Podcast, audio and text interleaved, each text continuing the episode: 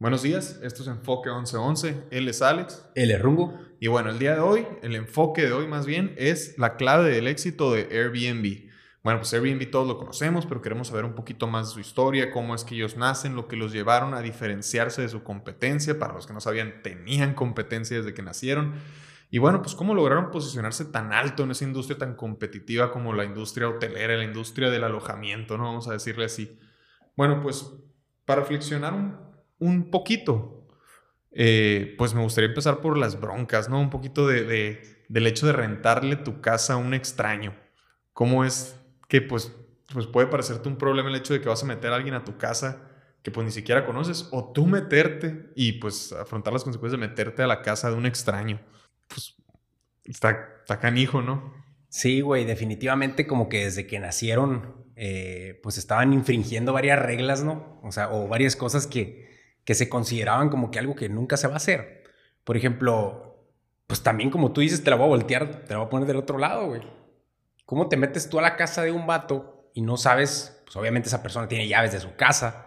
¿Cómo sabes que en la noche no se va a meter, güey? O, cómo sabes que no te van a robar tus cosas cuando tú no estás? O, o algo similar, o que tenga cámaras, ¿no? Sí, o que te estafen, que, que te digan, oye, ¿sabes qué? Aquí está la casa, tal dirección, tal número, llegas y es un baldío acá y, obviamente puede pasar, güey. O simplemente que no sea lo que tú esperabas, ¿no? O sea, que llegues a algún lugar y, pues, güey, pues en las fotos se veía como que una gran villa en la arena acá y de repente pues es una casita y una, una medio chafa. Entonces sí suena de locos, güey. O sea, la neta sí. Y lo que se me hace más interesante de todo es el hecho de que pues no tienes el control, güey. O sea, Airbnb no tiene el control, ellos no son dueños de ningún establecimiento. Claro. Entonces, eso está como que bien fuera de serie. ¿Cómo puedes tú, como una plataforma, controlar a los dueños que van a tener el contacto directo con tus clientes? O sea, está, hay como que mucho riesgo ahí en medio, pues. ¿Cómo te aseguras, aparte que si te quedaron mal a ti como dueño de un establecimiento, te vayan a dar la atención al cliente necesaria? O sea, híjole, Claro. Está cañón. Está cañón. Y creo que si nos quedamos aquí hablando de las dudas o el por qué, pues nos vamos a encontrar con muchísimos que seguro le salieron a estos amigos en su camino.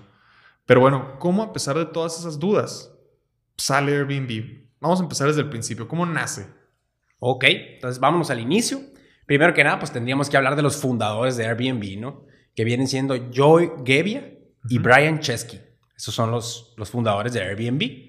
Y ellos dos, güey, casualmente eran compañeros y muy amigos en la universidad. Son diseñadores gráficos. O sea, desde ahí está raro, ¿no? O sea, como un diseñador gráfico terminó siendo dueño, CEO, etcétera, de Airbnb. Pero bueno. Sí, si no son programadores, pues. Sí, no tiene nada que ver con tecnología. Pero en este punto, pues que estamos en los inicios, se acababa de graduar Brian Chesky de la Universidad de RISD que es como que la universidad de diseño más prestigiosa de Rhode Island. Ok. están en Nueva York. Entonces, eh, pues es una escuela muy grande, así como que de arte, ¿no? Y ahí hay, hay un punto importante, güey, porque pues ellos hacían todo juntos. Eran como que muy amigos, compañeros y se entendían muy bien a la hora de hacer sus, sus trabajos en equipo. Trabajaron en varios proyectos con compañías ahí este, externas de la universidad donde les hicieron varios diseños porque también su carrera como que diseño gráfico con industrial, ¿no? Entonces diseñaban productos también al mismo tiempo. Y pues les estaba yendo bastante bien en la universidad, eran, muy buenos este, estudiantes y traían muchas ideas y muchas ganas de hacer algo juntos después. ¿Qué? Pues quién sabe, pero trabajaban muy bien juntos. Entonces así empieza la historia cuando Brian Chesky se gradúa de esta universidad en el año 2004. Este, pues como te digo, ya, ya habían hecho trabajos juntos y, pues se gradúa eh, Chesky y se va, ¿no? De ahí. A, a Joe Gebbia todavía le queda un año. ok, ok. Entonces se gradúa antes que el otro. Pero bueno, entonces lo que me es muy curioso es el perfil de estos dos personajes, ¿no? O sea, como dos diseñadores gráficos, como dices, no programadores, y al final logran hacer un producto como Airbnb. Súper curioso, güey, desde, desde ahí, como dices, el perfil. Pero también todavía un poquito más a fondo, güey, porque los padres de, de Chesky eran trabajadores sociales, ¿no? En Nueva York. O sea, no les faltaba nada, no les sobraba nada, pero no estaban para nada de acuerdo con la idea de que su hijo se fuera a ser artista, pues, o sea, porque desde que te metes a esa escuela, como que, hijo, le dijeron, pues, ¿de qué va a vivir, no? Querían que se, que se enfocara en algo más, este, industrial, porque en, ese, pues, había muchas... En las industrias nunca te van a faltar el trabajo, le decía. Entonces, enfócate en algo de eso, pues métete en alguna industria. No estaban para nada de acuerdo en que estudiara, pues, esa carrera. No les gustaba la idea. Ok, mira, pero desde entonces te puedes dar cuenta de la valentía de este, de, Chesky, del hecho de que a pesar de que sus padres, que eran pues, sus figuras paternas, pues la gente que lo educaron, le decían que no se fuera por ese camino y él dice, no, no, no, no, espérate, este es mi camino, yo decido irme por aquí y pues, pues ahí ves las, las consecuencias después, ¿no? Bueno, ¿qué pasa cuando se gradúa? Dices que salía de la ciudad donde se fue. Eh, en cuanto se gradúa, se va a California, güey, a Los Ángeles. Él, pues, era muy buen estudiante, entonces no batalló mucho para conseguir un, un buen empleo o un empleo normal. Y, y, pues ya, se va a Los Ángeles. Imagínate, ¿no? Desde Nueva York, o sea, desde una costa hasta la otra, ¿no? Hasta Los Ángeles. Lejísimos. Este, esta empresa en la que empieza a trabajar él, güey, era una empresa de diseño. O sea, ¿qué se dedicaba a esa empresa? A hacerle diseños a compañías externas que les pagaban esos diseños. Entre las empresas esas estaba ESPN, estaba Mattel. eh, pues, estaba bastante interesante lo que ellos hacían y a lo mejor para cualquier persona hubiera sido muy buen trabajo. Sin embargo, Brian Chesky dice que para él fue un golpe de, de la realidad. Él con, con lo que le vendieron en su universidad, él se imaginaba que como que salir y ser muy creativo y desenvolver su potencial y ser alguien y impactar y no sé, traía otro concepto de lo que podía llegar a lograr y como que ya trabajando un año en esa empresa y, y- y, pues No se sentía realizado. sí, podemos decirlo de esa manera, como que no lograba cumplir las expectativas que él tenía de trabajar con el potencial que venía haciendo en la universidad, que salió muy bien pues. Ok. Entonces, para ese entonces, un año dices que trabajó ahí y pues ya sale Gevia y ¿qué pasa? Sí, él no estaba disfrutando mucho esa etapa y en eso sale Gevia, un año después. Este, este Gevia traía como una especie de, de, pues de ADN diferente, ¿no? Este vato sí creía, se creía emprendedor desde, desde joven, güey. Dicen que de hecho eh, inventó en ese entonces, traía como que la idea de nuevos productos, güey. Hizo, hizo un proyecto que se llamaba, a la bestia, se llamaba Crit Bonds, güey. ¿Qué es eso? Kirit Bones. Eran unas madres, güey. Como que de aire, como de plástico, pero así como que de aire inflado. Con forma así de. como de nalga, güey. Literal. y, y sirven como que para sentarte. O sea, la idea de ese producto que inventó Joe Gebbia, que se creía emprendedor, era que para, no sé, que la postura te, te aliviaba el dolor de la ciática o una cosa de ese tipo. Pero está bien curioso, güey. Hay que buscar esos, esos, esos, esos Crit Bones para Sí, que los veas. Era una, pues para mí es una tontería. Sin embargo, ganó un premio, güey, en la universidad. Órale. El vato ganó un premio como mejor diseño y empezó su proyecto y todo el tiempo estaba en contacto con Joe, con este Brian Chesky y le decía, oye, güey, pues ay, traigo este proyecto y le daba Mira qué retroalimentación y ajá, así como que wow, ¿no? Oye, ¿y cómo le fue ya más bien económicamente con ese asiento forma de nalga? Pues bien y mal, güey. O A sea, mal en cuanto a que el proyecto, pues no, no tenía mucho futuro, ¿no? No tenía tanto sentido. Sin embargo, lo comercializó, güey. O sea, sí agarró y los mandó a hacer, güey, y los empezó a comercializar mientras él ya tenía un empleo en una empresa en, en San Francisco, güey. Ok. Entonces agarra él, güey, y dice, bestia, pues ya tengo esto y estoy en contacto con Chesky. Y como que lo empieza a, a con, con ese producto a meterle candil de que, de que Chesky también podría salirse de ahí y tratar de hacer algo juntos, ¿no? Innovar. Esa era la idea.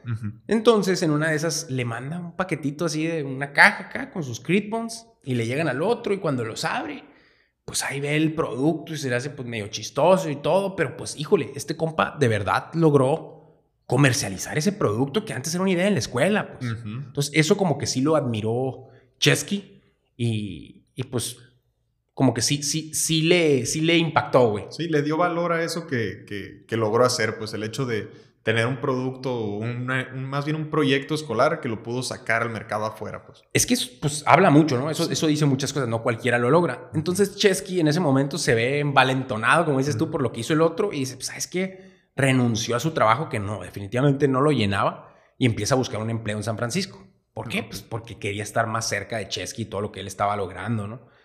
Y este Chesky que vive en San Francisco con otros dos roomies en un, en un departamento, en una zona, pues a todo dar, ¿no? Entonces ya, pues Chesky está yendo y viniendo mucho a Los Ángeles mientras está en entrevistas con un trabajo muy prometedor, Ok.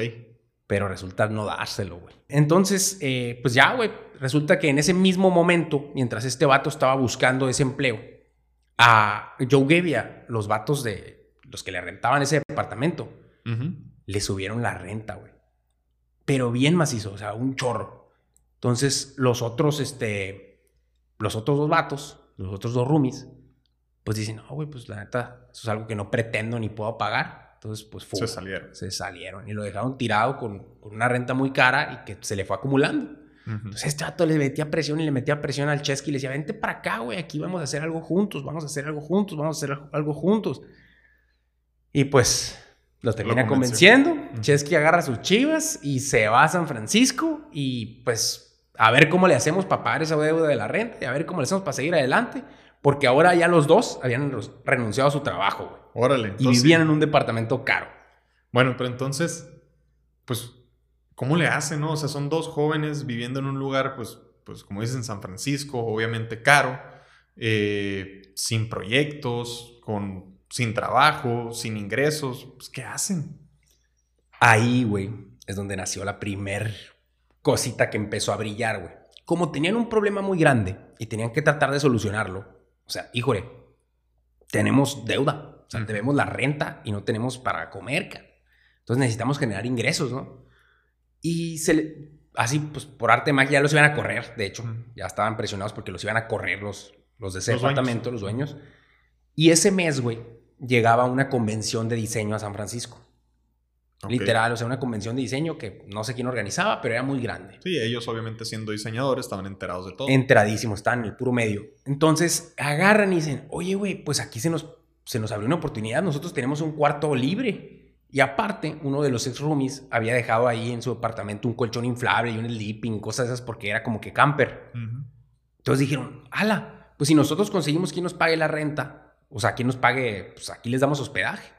Y ahí empezaron a darle vueltas a la cabeza hasta que dijeron, órale, cabrón, sí podemos monetizar esto y mejor de lo que acabamos de decir. O sea, hay, que poner tres cuartos, haz de cuenta, ¿no? Uno en el comedor, otro en la sala y otro en el cuarto que sí era cuarto.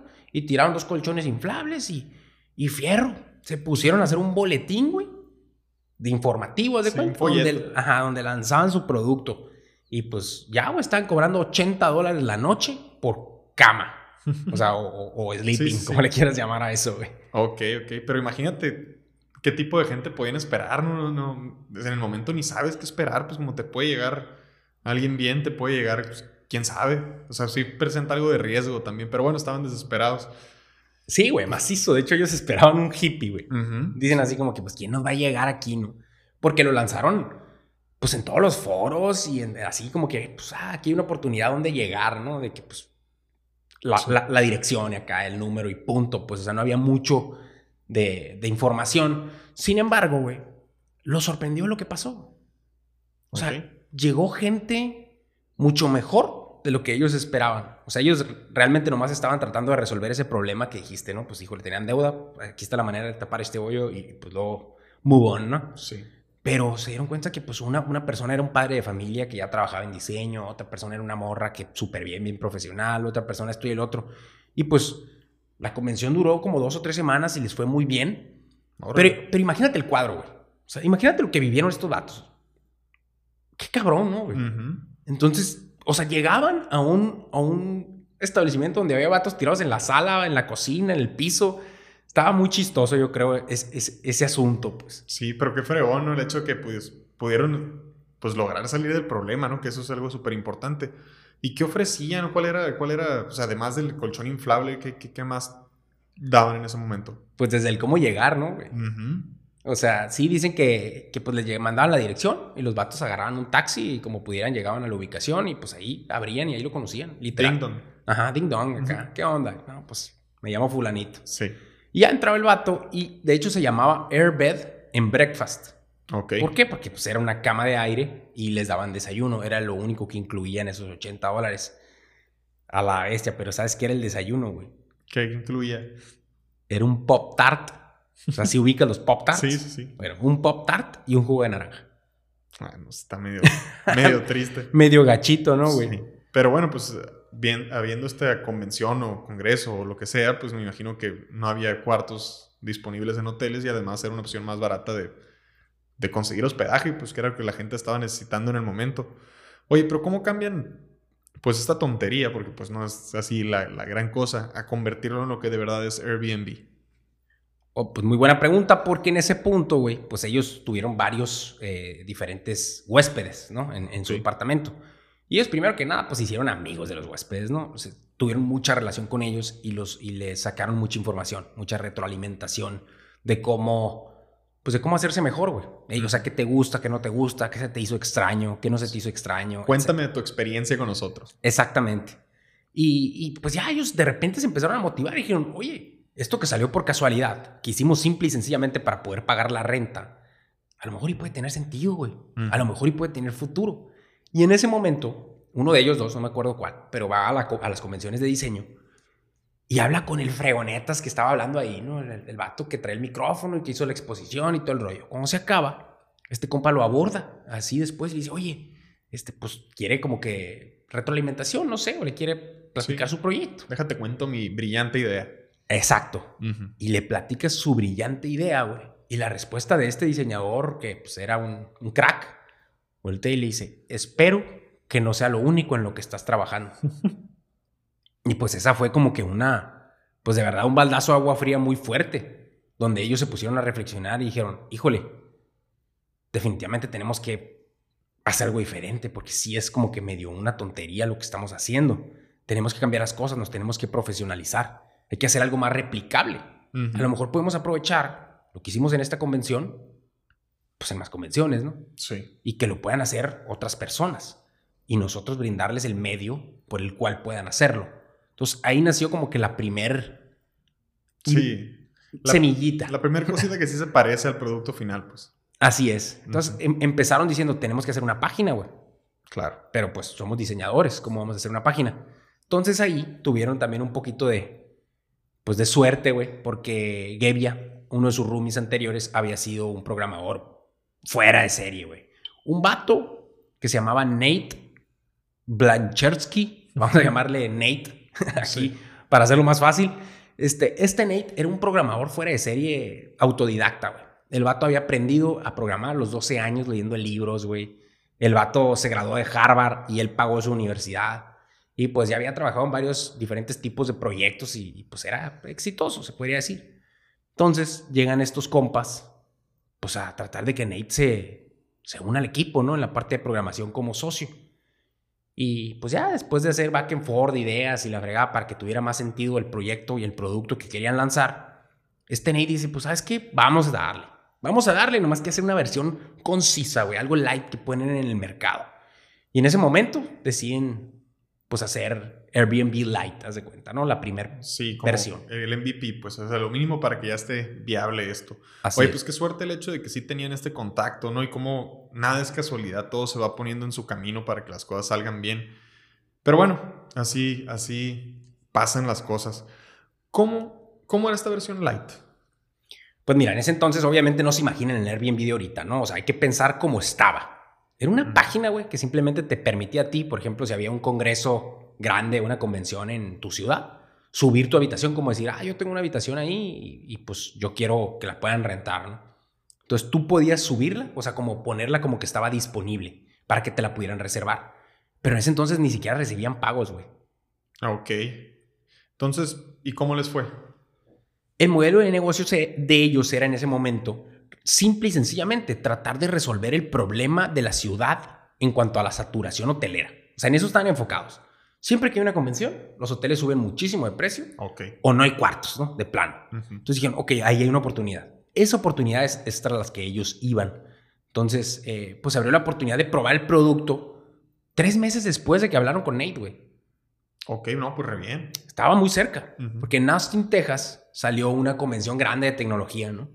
Entonces dicen ellos, híjole, pues, o sea, ya, ya, o sea, no hay, no hay que darle largas, hay que tratar de probar nuestro nuevo producto. Y estaba trabajando día y noche este Nate en, en- en tener una versión funcional para que pudieran reservar sus cuartos y darlos de alta para que la gente los, los usara, ¿no? Y pues, Lo logra. sí, lo logran sacar y ahí prueban el- el- el- la primera versión del proyecto, el MVP, como dijiste. Ah, qué fregón. Y entonces, ya que tienen esta versión light, que nomás es capaz de, de poder subir tú en la habitación que tienes disponible y pues poder reservar ese cuarto, ¿cómo les va en esta convención en Austin? Pues la neta, en cuanto a dinero, no muy bien, güey. Obviamente tuvieron pocos usuarios. Uno de ellos, de hecho, era, era el propio Chesky. Pero él, al, al- al pasarse como cliente y empezar a usar su producto, encontró pues varias facetas que mejorar, güey. O sea, en- encontró información muy buena que hizo decir, oye, nuestro producto se tiene que ir por aquí por acá. Hay muchas cosas que no están bien, güey. Cosas como que encontró. Pues primero que nada, la de los pagos, güey. O sea, dice él que, pues ya me hice amigo del vato que me, que me está hospedando. Llevo una semana aquí, por ejemplo. Y el vato no me dice, no me está cobrando nunca. Y pues puede que yo me vaya y al otro le dé pena cobrarme y ya no le pagué porque se me olvidó o por lo que sea. Pero está mal, pues. O sea, la parte de los pagos se tenía que resolver. Entonces, esa fue una de las partes eh, muy importantes. No, importantísima. Pues es el- la base, el punto número uno del negocio, pues. Otro, otro fue el hecho de que, pues uno de los, de los usuarios que le encantó, por ejemplo, dijo, ah, súper bien, conocí a, sabe quién, me cayó súper, todo, todo perfecto. Pero no lo puedo hacer, usar, hacer lo mismo cuando no haya una convención. O sea, para cualquier persona que sea un viajero, Ok. pues la respuesta de estos vatos fue no. O sea, no, Por el momento no. no, no, dijeron no. O sea, en su modelo de negocio eso ni siquiera estaba como opción. Ok. Porque pues si hay hoteles, ¿por qué van a reservar esto? ¿Sabes cómo? Ujú. Entonces su modelo de negocio era distinto. El problema que estaban resolviendo pues era otro. Sí, Entonces, o sea, dijeron que no. ok. Ellos todos estaban concentrados en resolver el problema de cuando, cuando había un evento masivo que generaba eh, eh, demanda y no había cómo satisfacerla, pues. Exacto. Ok. Ese problema está así chiquito y ese nicho, ese estaban resolviendo, no todo lo demás. Ok. Pero lo mejor, güey, que le salió en ponerse ahí en Austin, Texas, fue que un vato súper fregón vino a esa, a esa convención, güey, de tecnología, que se llamaba Michael Seibel. Ah, Michael Sable. Ese sí, ese sí lo conozco. Es el que, el que tenía Justin TV, ¿no? Que, que se terminó convirtiendo en Twitch, de hecho. Ese mero. Ok. Sí, fíjate que eh, este Justin TV fue vendido a Amazon. Creo que a Amazon, sí, en 970 millones de dólares. Órale. Y esto estamos hablando de 2007, pon tú por allá. Sí, de- definitivamente eso fue un paso muy importante para ellos porque como dices, ese vato era un fuera de serie, por eso lo habían invitado a esa convención y era un vato probado, se podría decir. Entonces los conoce, güey, y se convierte en su primer mentor, güey. No, fregoncísimo. El vato los hace evolucionar, habla con ellos de que van a cenar y empiezan a, pues, a, a colaborar simplemente como consejero. O sea, les empieza a decir cosas que a los otros les podría funcionar y el otro vato venía haciendo algo que se parecía a lo que ellos tenían. O sea, una empresa de tecnología, startup, ¿no?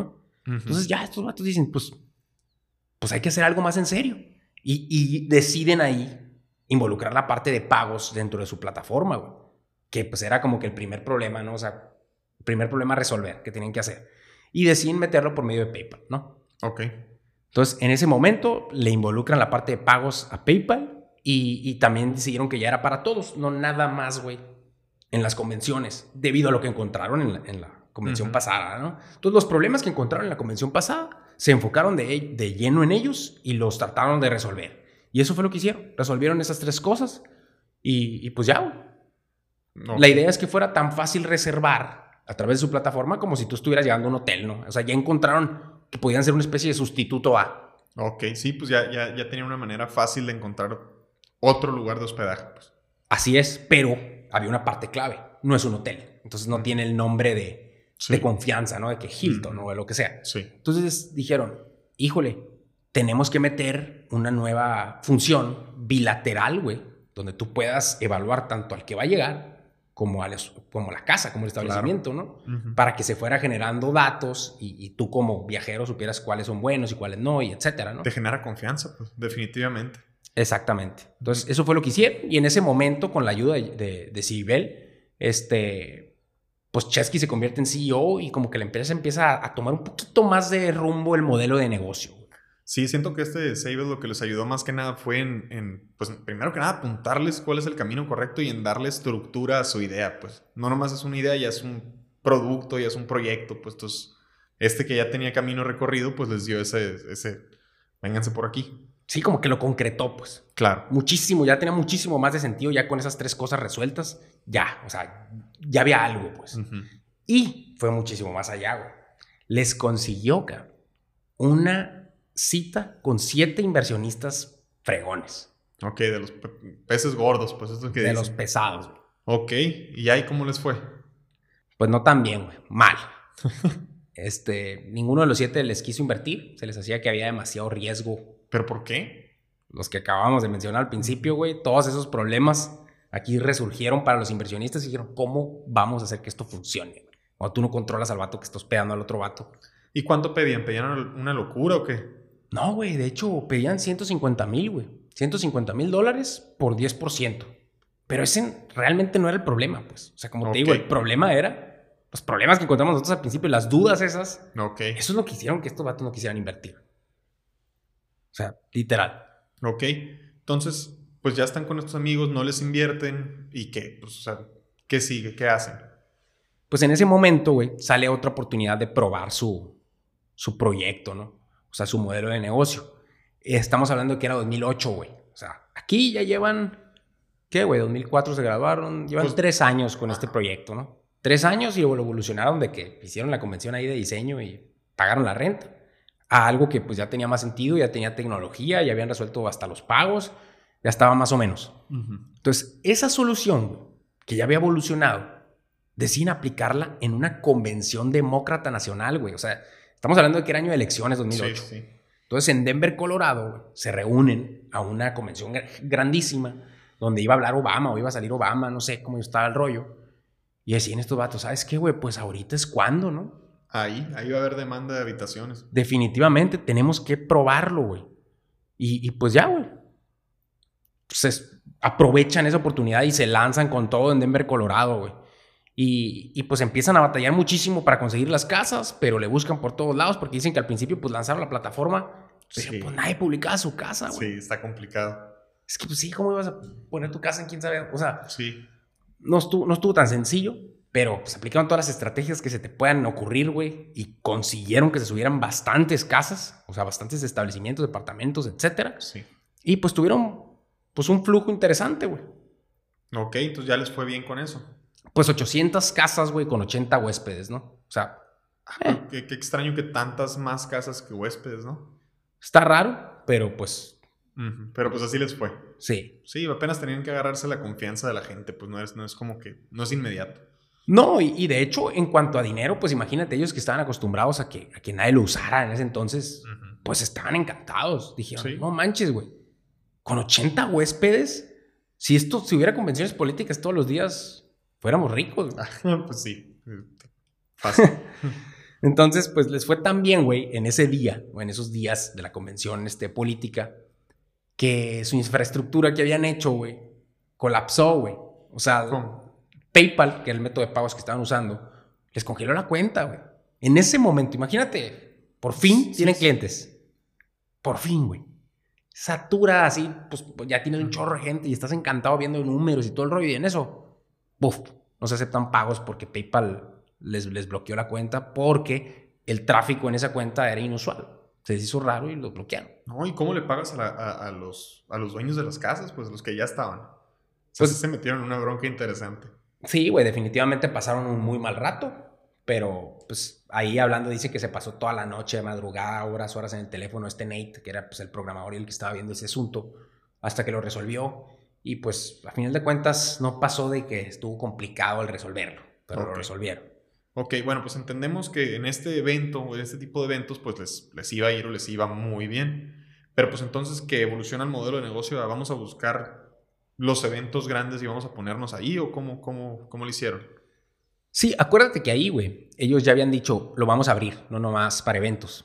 Pero sin embargo, lo que les dejaba ingresos eran nada más los eventos. Entonces, el tráfico normal todavía no llegaba y, pues tuvieron que seguir enfocándose en eso, ¿no? No era solo que lo usaban o sea, las situaciones normales todavía no tenían la publicidad necesaria o la gente no conocía Airbnb como para usarlo cuando hay hoteles, cuando hay otras opciones normales. Entonces, pues nada más los buscaban cuando no había nada, güey. Y en ese entonces estos vatos pues ya iban rato dándole y seguían viviendo de sus ahorros, güey. No habían conseguido ganar dinero, güey.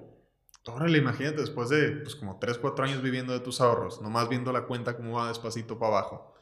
Está, está pesado. Estaba bien fuerte, güey. De hecho, Joe Gebbia y Chesky, los dos, ya tenían más de 20 mil dólares de deuda cada uno en su tarjeta de crédito. Órale. ¿Y cómo le hacen para salir de esta bronca? Pues esa es una de las historias, güey, más fregonas aquí de Airbnb, del éxito de Airbnb. En ese entonces, güey, pues tenían un deudón. Su producto no así que tú digas ya había no, pues no agarrado generaba. tráfico, no generaba nada. Entonces dicen, necesitamos monetizarnos. No les habían invertido los 150 mil dólares que pidieron. Y encuentran una estrategia interesante. Acuérdate que son diseñadores, ¿no? Entonces, creativos son, güey. ujú. Todos los vatos agarran y dicen, ¿sabes qué, güey? Pues esta- nos fue súper bien con lo de la política. Hay un mercado muy fácil de monetizar.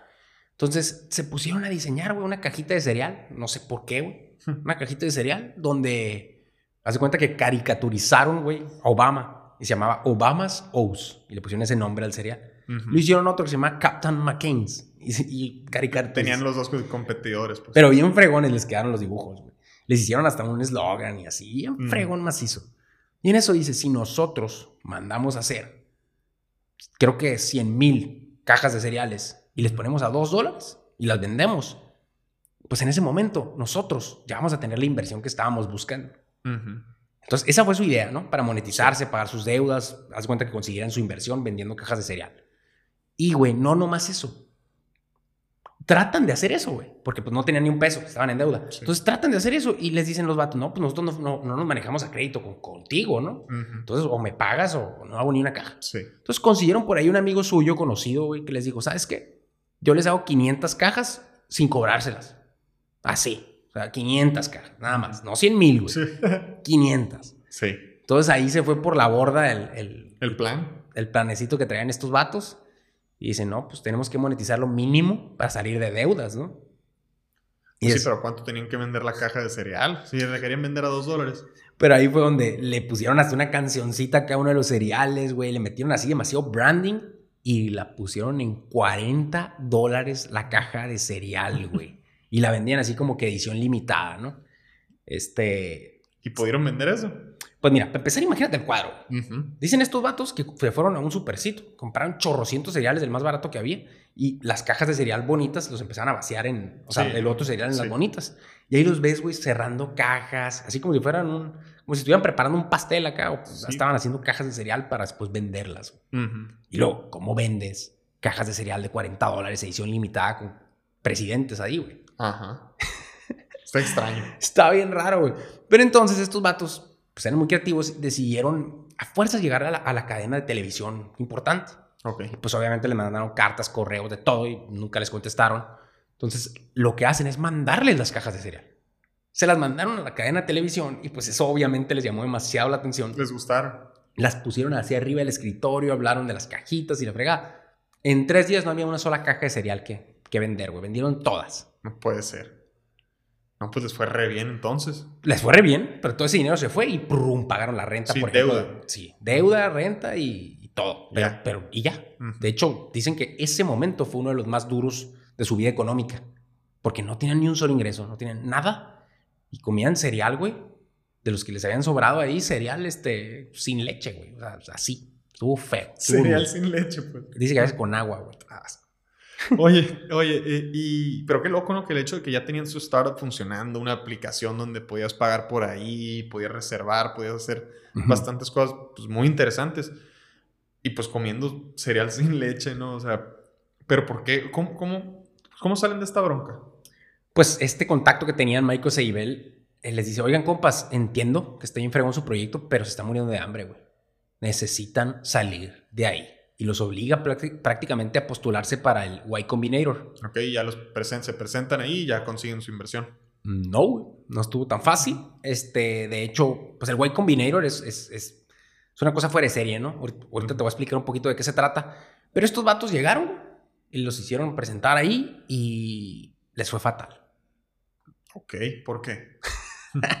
Pues por lo mismo que hemos dicho, güey. Haz de cuenta que yo quiero llegar a algún lado, les dijo el, el- el- Paul Graham, que era el director de ahí. Ok. Llega y les dice, yo quiero llegar a algún lado cuando voy de viaje. Y pues lo primero que quiero es privacidad, güey. O sea, ¿por qué voy a llegar yo a, un- a una casa donde hay otro cabrón, güey?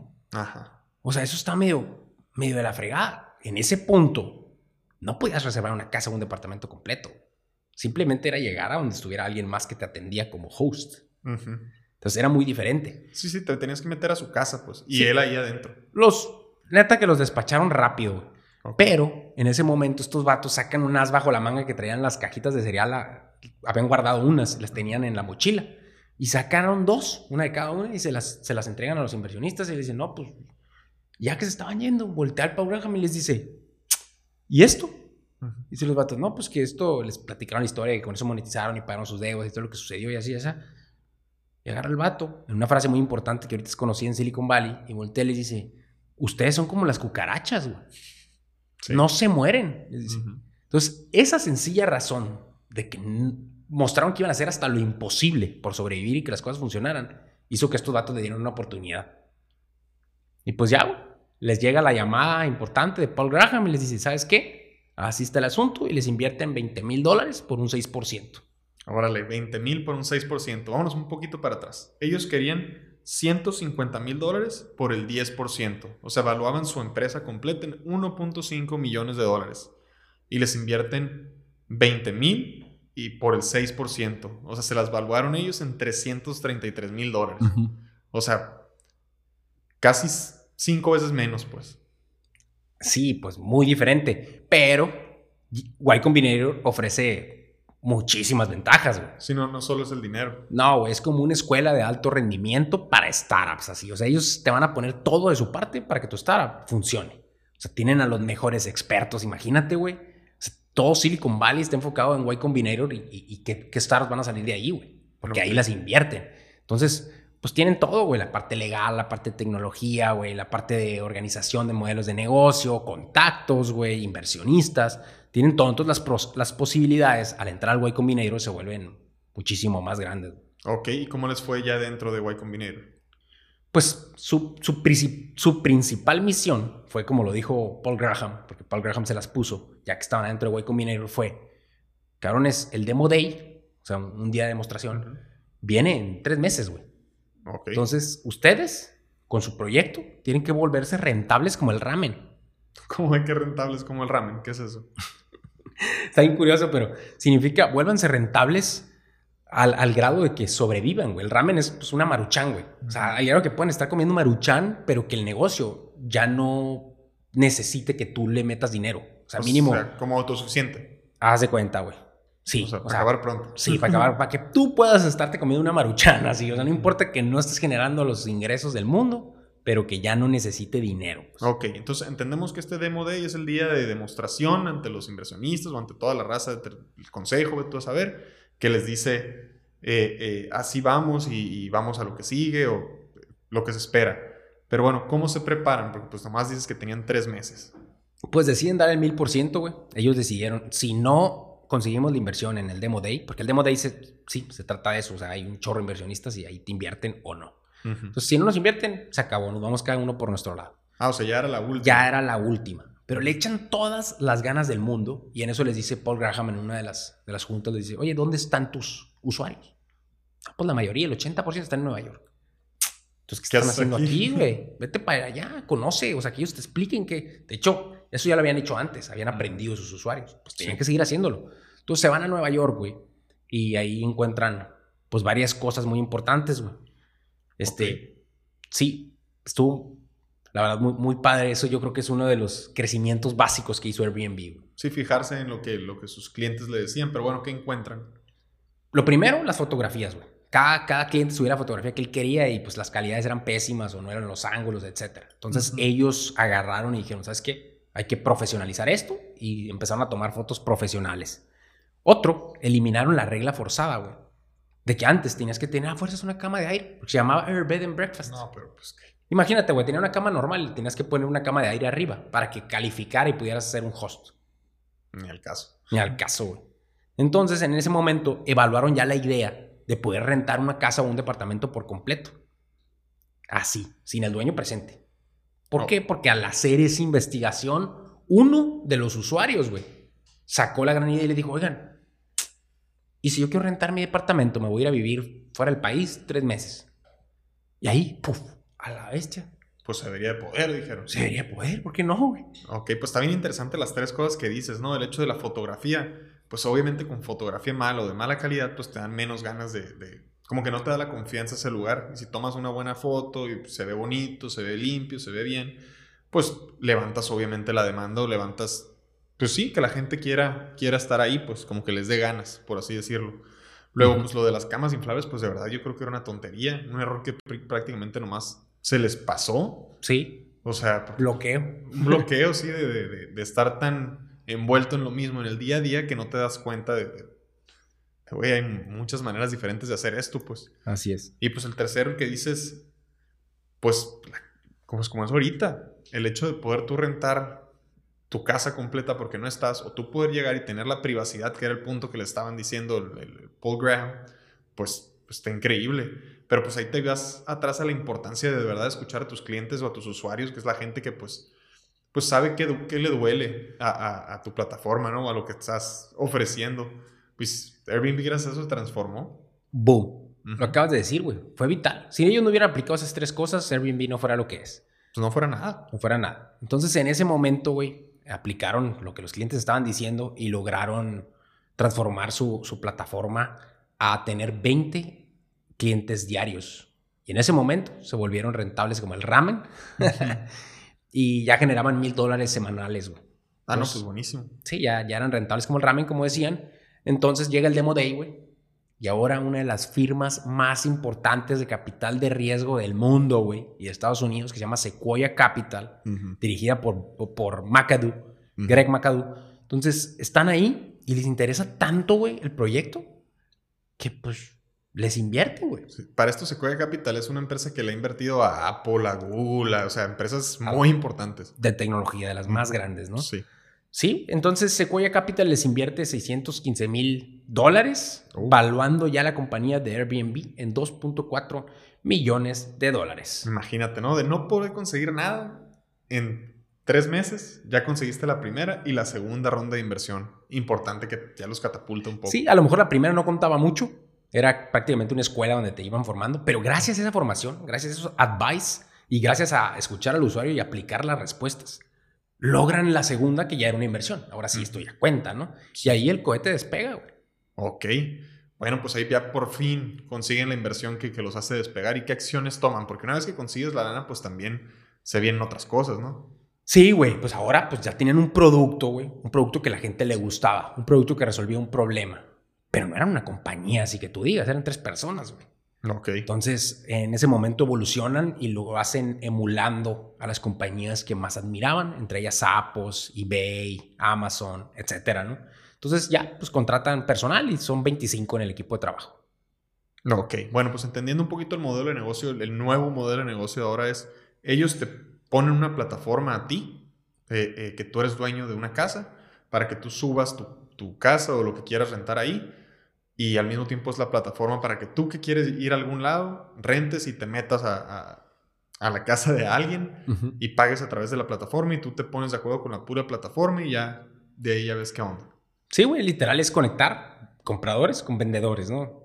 O sea, es lo mismo. Pues, prácticamente. Pero no más de un nicho que es de las casas. Y ellos obviamente se quedan con un fee, una se, se, quedan con una tarifa, güey. De hecho, la tarifa es que se quedan entre el 6 y el 12% del viajero.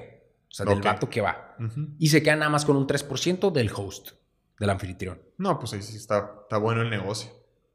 Claro, está buenísimo, güey. O sea, estás consciente que se quedan con un fee de todas las transacciones y ellos no tuvieron que invertir, güey.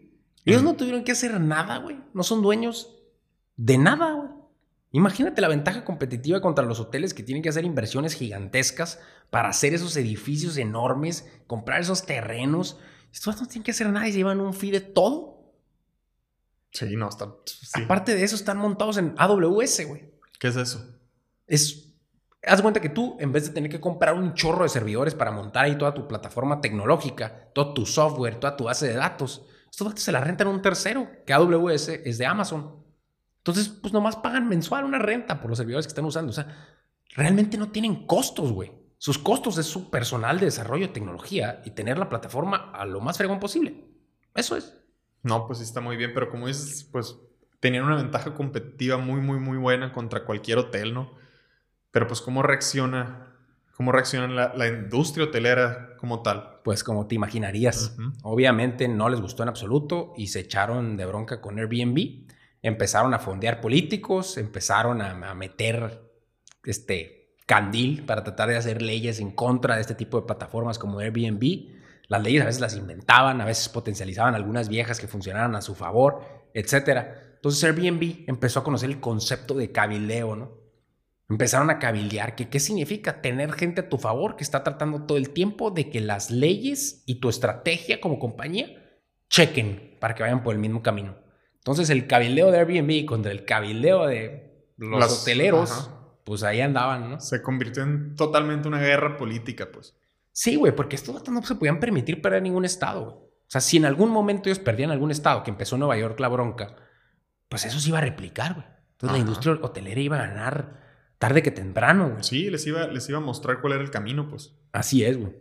Entonces el principal argumento de Chesky en ese entonces es, no puedes matar una idea cuya época ha llegado, güey. Eso es lo que él decía. Ok, está, está padre. Y realmente tenían todas las de ganar, güey, porque tenían un producto demasiado bueno, güey. Y el cliente de verdad quería ese producto, porque les permitía hasta aparte generar ingresos, no era nada más porque, ay, qué bonito producto.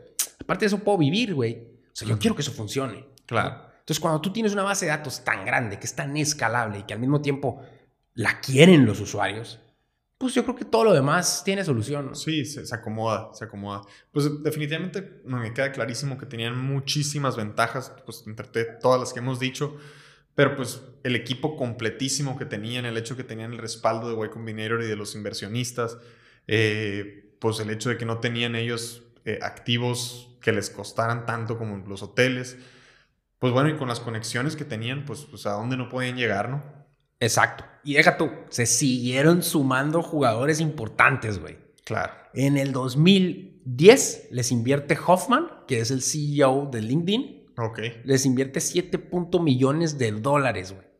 Y en el 2011, el año que viene, les invierte Anderson Horowitz, una de las empresas de capital de riesgo más grandes también de Estados Unidos, 112 millones de dólares, convirtiéndose así en un unicornio valuados en 1.2 billones de dólares. No, pues ya, ya para 2011 ya estos definitivamente ya estaban en las grandes ligas. Estaban en las grandes ligas, pero estar en las grandes ligas también te presenta problemas de las grandes ligas. Pues sí, pero ¿cómo qué? Pues güey, el principal que te podría decir aquí es uno que pasó, que a la vez esta historia se me hizo bien fuerte a mí, con unos, con tres hermanos alemanes, güey. Que estos vatos, güey, se dedican Así su, negocio es clonar startups gringas. ¿Qué pedo con eso, güey? Sí. O sea, los vatos, güey, se dedican a conseguir una inversión bien grande de europeos. Clonan startups gringas en Europa con un chorro de lana y luego pues, se las venden a los mismos gringos. Entonces ya habían clonado empresas como Sapos, eBay, Amazon, entre otras, güey. No, pues está, está gacho, pero está buena la idea, ¿no? El hecho de que, mira, allá en Estados Unidos está brillando esto, voy a hacer exactamente lo mismo aquí y pues le gano el terreno en lo que viene. Toda Europa. Ajá. Es mío. Sí. y ya sabes que el otro pues va para allá, ¿no? O sea, ya sabes eso. Entonces lo que hacen es, ah, mira, este compa va a querer venir para acá. Entonces yo le gano el jalón, crezco aquí muchísimo con un chorro de lana y en ese momento le vendo mi compañía carísima al vato original, al, al startup original gringa que se quiere venir a Europa porque yo ya empecé. Ese era su modelo de negocio. De hecho, cabrón, lo hicieron con Groupon, por ejemplo, que es una startup gringa, güey. Lo hicieron con Groupon, la clonaron y, la, le vendieron de regreso el clon de Europa en 170 millones de dólares. Oye, ¿y le pudieron hacer lo mismo a Airbnb? Pues sí, güey. O sea, salió una empresa en el 2011, de hecho se enfocaron en Airbnb y sale Wimdu. Ok. Con 90 millones de dólares en inversión, empiezan estos tres hermanos alemanes a clonar Airbnb por toda Europa y, pues tenían una ventaja tremenda, güey, porque Airbnb contaba en ese entonces con 40 empleados y estos vatos empiezan con 400, güey. No, hombre, pues sí, de verdad, sí les... Sí entraban con todo, no andaban jugando estos alemanes, ¿no? Oye, ¿y qué hicieron? ¿Los terminaron comprando? Pues imagínate, güey. Sí, pues ya tenían toda Europa. No podían dormir el Chesky, güey, en ese, en ese momento, ¿no? Entonces decide reunía a los Avengers, ¿no? Trata de agarrar al equipo más fuerte posible para que lo aconseje a ver qué decisión tomar en ese momento, güey. Y lo que hace es hablarle a Mark Zuckerberg de Facebook, a Reid Hoffman de LinkedIn, a Andrew Mason de Groupon, que ya le había pasado lo mismo y pues necesitaba su consejo, a Paul Graham de Y Combinator, que es con el que venía hablando y era como que su mentor. Y pues entre todos decidieron no comprar. No querían 400 empleados mercenarios que habían nacido con otra cultura, güey, donde nomás hicieron la misma tecnología copiando todo y te vendemos. Ok, pero pues, se me hace como complicado el hecho de que, pues sí, qué bronca te metes. Pero bueno, ¿por qué? ¿Por qué era tan importante su cultura? Porque es vital para el crecimiento de una empresa, ¿no? Y para ellos, ellos detectaron que la clave del éxito hasta el momento era, uno, la tecnología. O sea, desarrollaron tecnología desde cero. ¿Qué es tecnología? Pues el método de pago a través de Internet, el cómo ponen a una casa con un cliente que quiere ese tipo de casa, los datos que generan para que sepan qué casa vas a querer, etcétera. Eso es la tecnología. A esa tecnología la metieron adentro de un producto general, o sea, más grande, que es ya con el modelo de negocio, que va así y, ya te pone al cliente, ¿no? O sea, ese modelo de negocio encausado con esa tecnología es un producto. Pero eso también era Windows, pues. Que es Airbnb. Eso también era Windows. Pero esas dos cosas, más su cultura con la que ellos nacieron desde cero, que si te fijas eran 25 y luego 40 empleados. O sea, no se fueron mil, o sea, se fueron como que poquito a poquito. Entonces ellos fueron generando una cultura súper padre para pertenecer, güey. Ok. Ellos se enfocaron más en generar un movimiento general, güey. De que la gente sintiera que pertenece a todos lados. Belong everywhere, decían. Ok, pero ¿por qué eso de belong everywhere? O sea, ¿qué se referían ellos con eso? Pues detectaron una ventaja contra la industria hotelera fuerte. Por ejemplo, dicen, güey, es que si yo llego, por ejemplo, siempre a los Hilton y me voy al Hilton del Cairo, güey, pues puedo yo despertarme y sentir que estoy en Cleveland. Ok. Porque es igualito el hotel, pues. Entonces, ahí es donde detectaron, si tú tienes un Airbnb del Cairo, pues vas a sentir una experiencia del Cairo, pues. Sí, como que te lleva más a ese tipo de experiencia, pues a vivir la verdadera experiencia del Cairo, pues está padre. Pero pues yo creo que se va más a fondo a que la verdadera el valor, el, verdadero valor te lo va a dar los hosts, pues. O sea. Muy buen comentario. Muy buen comentario. Eso no los controlas y dependes de esos cabrones. Entonces, en ese momento, ellos sacaron una función en su plataforma. Eso es lo padre de la tecnología, ¿no? O sea, pusieron un mercado y lo fueron perfeccionando conforme pasaba el tiempo. Claro. Y, y ahí detectaron una cosa muy importante que, que nombraron superhost. Así se llamaba esa función. ¿no? Ok, ¿y en qué consiste el superhost? Se lo dan a los hosts que dan un excelente servicio. Entonces, como estaban demasiado interesados en belong everywhere y, generar esa hospitalidad, güey, entonces dicen que, que pues inventaron esta función que le conviene querer al host. O sea, si tú eres un super host, tienes ciertos beneficios. Ok. Como la invitación a eventos de Airbnb, que es una vez al año y te invitan. Acceso directo 24/7 con solución de problemas de Airbnb. Eh, pues tienes reconocimiento, o sea, tu estatus de, que eres super host, sales primero que nada en la plataforma cuando alguien busca algo en tu ciudad. Ah, eso está muy bueno. eso está súper padre. Y te cobran menos aparte. Ah, no, pues está todo dar. Y además también a, a tú como cliente pues te sale, esta casa la tiene un super host, entonces te da a ti un poquito de, confianza, Por supuesto. Sí, pues sí. Oye, pues sí, suena excelente, pues, pero sobre todo cuando toda la gente quiere hacer el bien, pues todo sale. Pero pues, ¿qué pasa cuando alguien quiere pasarse de lanza, cuando alguien quiere hacer algo mal? Qué bueno que nombras eso, güey, porque pues somos seres humanos, ¿no? O sea, no toda la gente es buena. Y pues este negocio, la neta, sí está basado mucho en la confianza que le das a los anfitriones, ¿no? Y bueno, también a los, a los, a los que llegan, a los viajeros. Entonces, eh, de hecho hay una historia, güey, eh, que a mí se me hizo interesante, donde en Nueva Jersey, una mujer, un matrimonio muy bien, una familia muy bien, en una casa grande, este, con alberca y así en los suburbios de Nueva Jersey, este, se enteran de que va a haber un torneo de golf. Ahí, ahí bien cerquita de su casa. Entonces dice ella, pues mira, nosotros no vamos a estar toda la semana, nos vamos a ir de vacaciones y convence a su marido de rentarla en Airbnb. Ellos ya habían usado Airbnb, les gustó. Pues a rentarla. Hay que rentarla cara para que nos la paguen nada más un golfista. Que pueden causarle problemas. Los golfistas vienen al torneo, se van a su casa y disfrutan de la verdita y... ya, pues. ¿no? Entonces, esa era la idea, pero pues no salió así, güey. Resulta que la morra le pidió las, hasta las credenciales a los que iban a llegar ahí, que eran cuatro personas. Le mandan las IDs y a la hora de la hora la señora se va antes de que lleguen los, los inquilinos porque pues, se tuvo que ir. Y cuando llegan, le entregan las llaves una persona que dejó asignada a, a, una empresa que ponía carpas. Y le habla al vato que le iba a rentar la casa y dice, oye, ¿por qué están poniendo carpas en el patio de mi casa? Y no, bien compra la persona, le, le, inventa una idea, una mentira, donde le dice que, que no, que pues vamos a llegar bien cansados del golf y para que nos hagan masajes, ¿no? Bueno, para hacerte el cuento corto, güey. Resulta que llega la señora y la casa está destruida prácticamente. Bueno, no tanto, ¿no? De que estructura no, pero hay un relajo, un cochinero. muchos dólares de gastos y resulta que habían hecho un mega evento, güey, que se había vendido como super fiesta en mansión privada en los suburbios de Nueva Jersey de hip hop. Ah, no. Pues sí. A la bestia. Oye, ¿y qué acción toma Airbnb? ¿Qué hacen? Pues al ver ese tipo de problemas, que, que no, no, le podían dar solución porque pues por las políticas de privacidad no le podían dar los datos de la persona que supuestamente le había rentado, esto y el otro, un sinfín de problemas que generó esa historia. Y Airbnb lo que hace, y Brian Chesky, es aprender de ella, güey. Aprender de la historia y decir, a ver, todo esto, ok, la regamos bien macizo, hay que tener una solución a este tipo de eventos porque no puedes controlar a todo el mundo. Entonces generaron una nueva división que es como de seguridad, güey. Se llama Trust. Así le ponen. Da confianza y seguridad. Ok. ¿Y, y, qué hacían? ¿O con eso solucionaron todo? ¿O qué pasó? Pues ahí le daban seguimiento a todos los problemas. Contrataron a una persona que iba saliendo del CIA. Ok. Y, y pues hicieron una división gigantesca, güey, de muchísimos empleados que se dedica todo el tiempo a darle seguimiento a los problemas con los hosts o con los viajeros, o sea, a resolver, ¿no? ¿Y ya cero problemas? Pues mira, en el 2015, de 40 millones de huéspedes que tuvo Airbnb, el punto 002 entraron en la política de daños donde ellos tienen que resolver.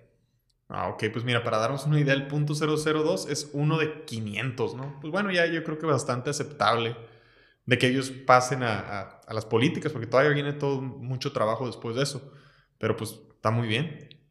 Sí, güey. Entonces nos damos cuenta aquí de lo importante, que es que con el paso del tiempo, el sistema ya acepta las innovaciones que representan una tendencia a largo plazo, ¿no? O sea, al principio todo el mundo es reacio a lo que viene a disruptir una industria, güey. Pero como que llega un punto en el que tanto la industria hotelera como los problemas que acabamos de mencionar, como lo que sea, se empieza a dar cuenta de que es una tendencia a largo plazo que el público ya quiere, güey. Entonces, ese producto tarde que temprano tiene que funcionar. Sí. Entonces, pues ya las cosas se ponen de modo para que funcionen, pero es un proceso proceso de aprendizaje, un proceso de trabajo duro, un proceso de reacomodar las cosas. Exacto. Innovación continua para resolver esos problemas. Sí, no, no, no. Oye, pues me, me queda muy claro y veo bien cómo, cómo, cómo van yendo hacia el éxito. Ya en 2015, pues ya era una compañía pues muy exitosa, Airbnb. ¿Y pues, qué sigue después de este punto? Eh, pues ya, güey, ahorita traen una idea, bueno, traen una idea muy, muy interesante donde querían meterse más de lleno en la experiencia, güey. Ok. Y le llamaron experiencias. Sí, o sea, y se trata de que, de que tú, güey, cuando vas a algún lugar, puedas no nomás reservar la casa, sino reservar alguna experiencia importante que lo hace ese lugar ser ese lugar. Por ejemplo, vas a Kenia y puedes correr con un maratonista keniano. Órale. Vas a París y puedes irte a diferentes, no sé, con una persona experta en perfumería que te explique cómo se hacen los mejores perfumes de Francia. Ok, como que te hacen vivir la experiencia del lugar, pues. No nomás rentar la casa, sino que vivir la experiencia, la verdadera experiencia de estar en ese lugar en ese momento. Está loca la idea, pero está, interesante. Está muy padre, puede tener mucho futuro, ¿no? Sí. Oye, ¿y qué más ideas así novedosas tienen? Ahora también traen una idea que se llama Trips, donde están tratando ellos de meterse por completo en toda la experiencia de viaje del usuario.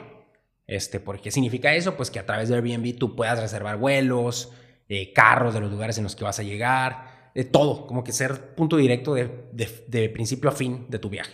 No, pues está padre el hecho de que tengan esas ideas y que pues sigan innovando y sigan creyendo pues en, que hay mejores maneras de resolver todo este tipo de problemas, ¿no? En, de verdad solucionar todo el problema de los viajes. Yéndonos un poquito para atrás, si tú me dirías, o bueno, me podrías decir cuál, así concretamente, en pocas palabras, ves que fue la clave del éxito de Airbnb. Ok. La clave del éxito de Airbnb para mí fue que, para empezar, tenían un equipo de fundadores, vamos a hablar de los tres, con únicas habilidades, güey. O sea, con habilidades que se alineaban entre sí, pero eran diferentes. O sea, cada uno ponía su habilidad y entre los tres se hacían más fuertes. Entonces, eso siento yo que les hizo, eh, pues aquí viendo la historia, les, les funcionó mucho a favor. Aparte, tenían la capacidad de superar cualquier problema, güey. Si te fijas, pasaron por mil problemas, pero sí fueron como las cucarachas y no se morían y no se rindieron y tomaron acción ante lo que sea. Y yo creo que eso también fue una parte clave del éxito de Airbnb. Otra sería, pues que se enfocaron en una industria gigantesca, güey, a la que le resolvieron un problema con tecnología. ¿Qué significa resolver un problema con tecnología? Que realmente no, eran muchos sus costos. Estaban resolviendo un problema que tenía muchísimo potencial. Y ya al final, pues la escalabilidad.